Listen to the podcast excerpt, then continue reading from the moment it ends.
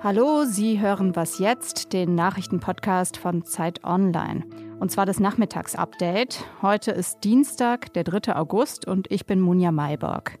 Wir sprechen heute über alle drei KanzlerkandidatInnen.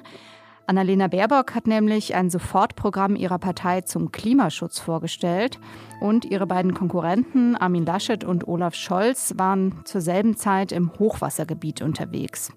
Außerdem geht es um die belarussische Läuferin Kristina Timanowskaja und um die Frage, wie der Sport mit autoritären Regimen umgehen soll.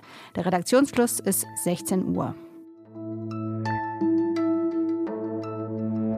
Und wer Klimaschutz in Sonntagsreden sagt, der muss dann auch Windräder bauen.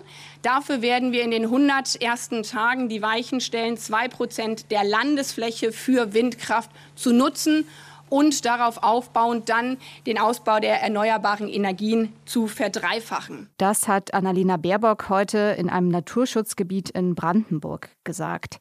Da hat sie das grüne Sofortprogramm gegen den Klimawandel vorgestellt. Wir hatten ja heute Morgen im Podcast schon drüber gesprochen. In diesem Programm steht nun manches, was auch schon im Parteiprogramm steht. Mehr erneuerbare Energien zum Beispiel und ein früherer Kohleausstieg. Aber es sind auch neue Ideen dabei. Es soll einen Klimaschutzhaushalt von 15 Milliarden Euro geben und es soll ein Klimaministerium geben, das auch ein Vetorecht gegenüber anderen Ministerien haben soll. Und das Ministerium hat dann entsprechend auch ein Vetorecht gegenüber anderen Ressorts, wenn eben Gesetze nicht auf dem Weg zum 1,5 Grad Pfad und das heißt Paris kompatibel sind. Wir erleben immer noch, muss man dazu sagen, eine Katastrophe von nationaler Dimension. Ja, es war ein etwas ungewöhnlicher Auftritt in diesen Zeiten des Wahlkampfs. Olaf Scholz, den wir gerade gehört haben, hat zusammen mit Armin Laschet den vom Hochwasser betroffenen Ort Stolberg bei Aachen besucht. Die beiden sind ja nicht nur Kanzlerkandidaten von SPD und Union, sondern im Nebenjob auch Finanzminister und Ministerpräsident von Nordrhein-Westfalen. Armin Laschet sprach nochmal davon, dass unbürokratische Hilfen gezahlt worden seien. Er war ja mehrfach dafür kritisiert worden, dass das eben nicht so gewesen sei. Zum Beispiel gestern in einem Hochwassergebiet äh, wurde er von wütenden Anwohnern angesprochen, die eben noch auf Hilfszahlungen warteten. Scholz geht davon aus, dass der Wiederaufbau mehr als 6 Milliarden Euro kosten könnte. So viel war in etwa nach dem Hochwasser 2013 nötig gewesen. Und Scholz sagte jetzt, wahrscheinlich seien die Schäden in NRW und Rheinland-Pfalz sogar noch größer.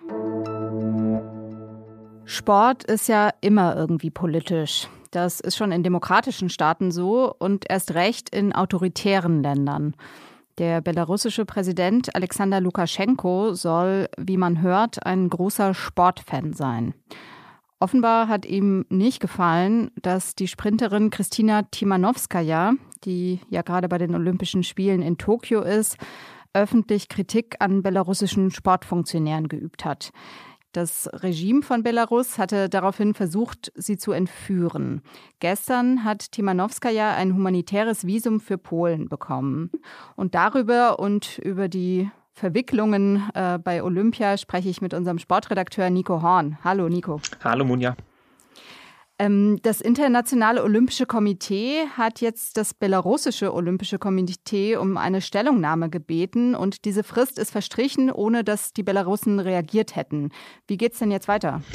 Ja, das IOC ist nicht für besonders schnelle Reaktionen bekannt. Äh, der IOC-Sprecher Mark Adams, der hat auch gesagt, man müsse jetzt der Sache erstmal auf den Grund gehen, ähm, was wahrscheinlich auch die richtige Vorgehensweise ist, würde ich mal sagen.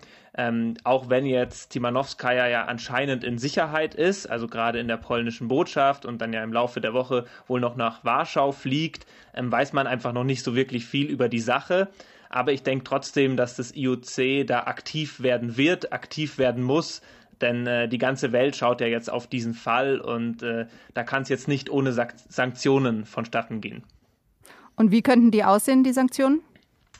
Was jetzt von vielen Seiten gefordert wird, zum Beispiel von einigen Athletenvereinigungen der weltweiten, Global Athlete oder zum Beispiel auch der deutschen, Athleten Deutschland, ähm, da wird gefordert, dass es jetzt eine Sperre gibt oder eine Suspendierung des Nationalen Olympischen Komitees von Belarus.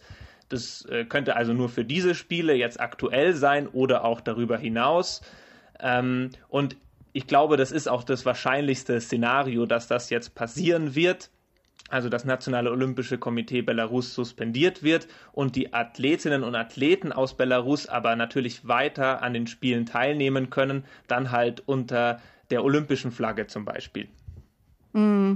Aber wenn sie das täten, wären sie wahrscheinlich auch unten durch bei Lukaschenko und dem Regime, oder? Genau das ist eine der Schwierigkeiten, die jetzt das IOC natürlich schon hat, das muss man zugeben, äh, denn eigentlich möchte man natürlich nicht, dass äh, die Athletinnen und Athleten darunter leiden, ähm, was jetzt ihr Regime in Belarus zu Hause ähm, so anrichtet. Die japanischen Polizisten haben ja Timanowskaja offenbar geschützt, aber man kann sich ja vorstellen, dass es in einem anderen Land anders ausgesehen hätte. In ein paar Monaten zum Beispiel gehen die Olympischen Winterspiele in China los.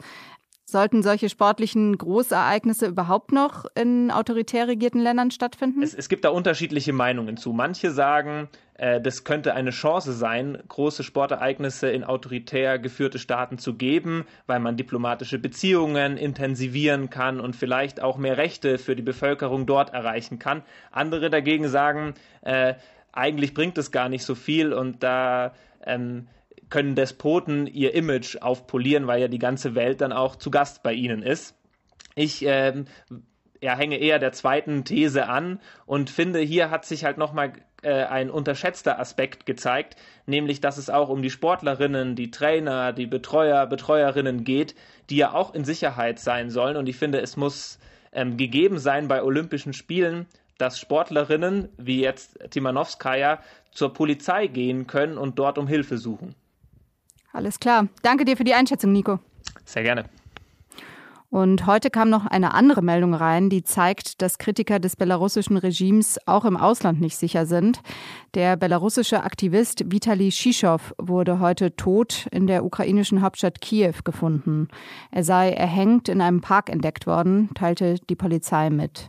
Shishow leitete eine Organisation, die Exil-Belarussen beim Ankommen in der Ukraine hilft. Er war am Montag nicht vom Joggen zurückgekehrt. Zuvor hatte er darüber geklagt, sich verfolgt zu fühlen. Was noch? Es ist fast 70 Jahre her, dass Martha Tucker geheiratet hat. Und jetzt, mit 94 Jahren, hat sie endlich ein richtiges Hochzeitskleid angehabt. Sie hat nämlich 1952 im US-Bundesstaat Alabama geheiratet. Und als Schwarze durfte sie damals zu Zeiten der Rassentrennung kein Brautmodengeschäft betreten. Inzwischen hat sie Urenkel und sogar einen Ururenkel, aber das fehlende Brautkleid, das hat sie immer noch beschäftigt. Eine ihrer Enkelinnen hat ihr jetzt den Traum erfüllt. In einem Brautmodengeschäft hat Tucker weiße Spitzenkleider anprobiert. Sie strahlt dabei übers ganze Gesicht. Mich hat diese Geschichte, die ich in der Washington Post gelesen habe, irgendwie berührt. Man kann zwar die Weltgeschichte nicht korrigieren, aber vielleicht doch im Kleinen was wieder gut machen.